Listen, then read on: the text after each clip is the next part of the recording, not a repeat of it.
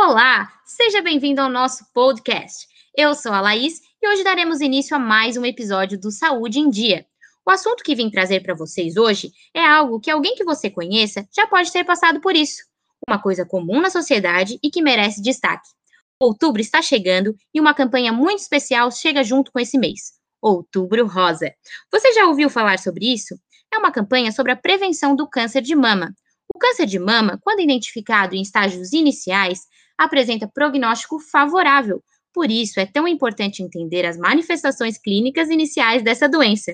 Por isso, convidamos hoje a doutora Rafaela, mastologista, para responder as dúvidas de vocês.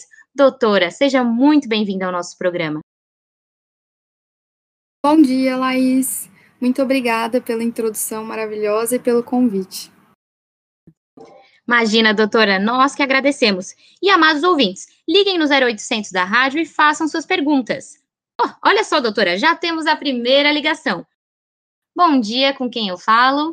Bom dia, é a Natália. Um prazer estar aqui no programa de vocês. Então, a minha dúvida é assim: a minha mãe está sentindo uns carocinhos no seio e eu queria saber se tem alguma relação com o câncer de mama. Por isso que eu queria saber é, mais informações, quais são os principais sintomas. Eu estou muito preocupada com ela e, e o que, que pode, como pode evoluir esses carocinhos. Bom dia, Natália. Então, muito boa sua pergunta e muito importante. Vamos lá. O sintoma mais comum do câncer de mama é o aparecimento de um nódulo, que é, pode ser esse carocinho que você falou, mas ele não costuma doer, ele é duro e irregular. Geralmente ele aparece assim, mas também pode ser globoso, bem definido e com uma consistência branda, mais macio.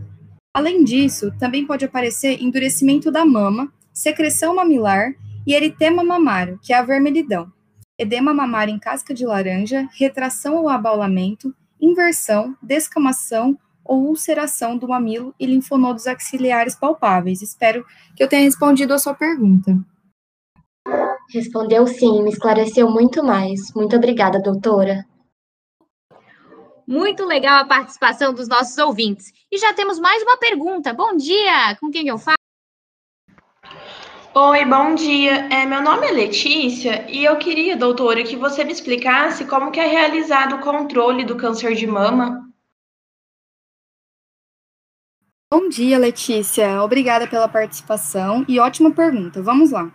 Para o controle, é muito importante o desenvolvimento de ações intersetoriais que promovam acesso à informação e ampliem a oportunidade de rastreamento, além da busca pelo controle do peso corporal e a prática regular de atividade física. Ou seja, campanhas que falem sobre o assunto, assim como Outubro Rosa e este programa de rádio, A Saúde em Dia, que programas que possam levar informação à população. Além disso, todo o suporte é encontrado na atenção, né, na atenção básica. Entendi. Muito obrigada, doutora, pela informação. Muito, muito bom. O telefone hoje está movimentado. Agora temos mais um ouvinte. Bom dia! Com quem eu falo? Bom demais mesmo, hein? Bom dia, eu sou Elias e queria saber como pode ser feita a prevenção. Tipo assim, o que as pessoas devem fazer para não ter o câncer de mama? Bom dia, Elias. Então, existem alguns fatores que são hereditários, ou seja, eles não mudam. Em contrapartida, existem fatores que podem ser evitados em relação aos hábitos de vida, como, por exemplo, obesidade pós-menopausa, sedentarismo, consumo excessivo de álcool e terapia de reposição hormonal. A prevenção primária está relacionada ao controle destes fatores que eu falei, mas existem outras coisas simples que a gente pode fazer para reduzir a chance de ter um câncer de mama, como, por exemplo, aleitamento materno por 12 meses e alimentação balanceada, associada à prática de atividades físicas, nutrição adequada e controle da gordura corporal. É isso aí, o programa tá fervendo hoje, hein? Só pergunta top. E vamos lá para mais uma. Bom dia, quem é que tá aí do outro lado da linha? Bom dia, meu nome é Viviane. Eu ouvi dizer que quando a doença é descoberta mais cedo, a chance de cura é maior. Então, eu queria saber como faço para saber se estou começando a desenvolver a doença logo no começo, doutora? Bom dia, Viviane. Adorei a sua pergunta. Então, isso é verdade. O câncer de mama, quando é descoberto no começo, tem um ótimo prognóstico. O diagnóstico precoce é quando a doença é descoberta no início.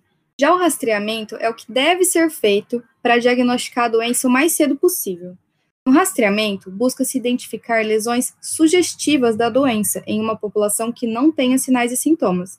Algumas dessas manifestações são, por exemplo, um nódulo palpável, o endurecimento da mama, a secreção mamilar e alguns outros que eu, inclusive, já citei em outras perguntas. Espero que eu tenha respondido a sua pergunta.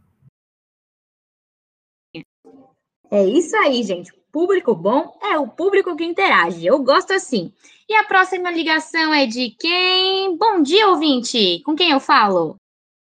Oi, bom dia. Aqui é a Letícia, novamente, e eu tinha uma outra curiosidade, porque assim, eu lembro sobre o caso da Angelina Jolie, e ela tirou o seio, né, para prevenção do câncer de mama, e eu fiquei em dúvida se isso realmente funciona.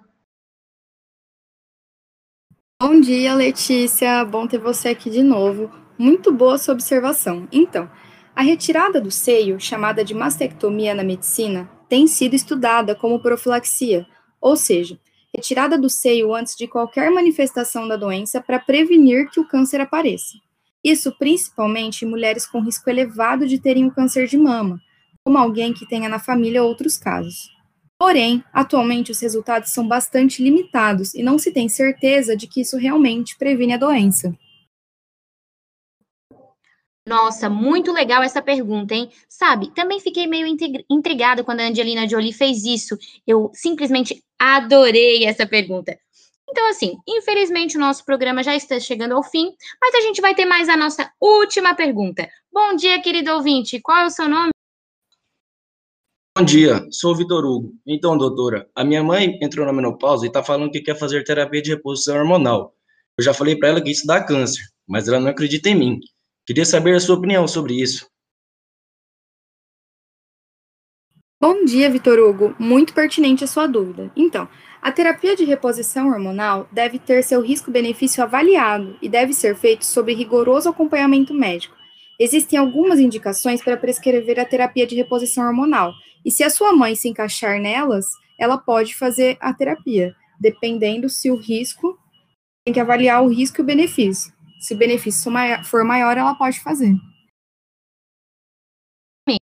É isso aí, gente. Muito bom, galerinha. Que manhã maravilhosa e produtiva. Queridos ouvintes, muito, muito obrigada pela participação do nosso programa. Ele não seria nada sem vocês. E obrigada mais uma vez, doutora Rafaela, por ter aceitado o convite e ter participado dessa manhã com a gente. Essa semana ainda teremos outro episódio sobre a prevenção em saúde. Fico aguardando vocês. Até logo!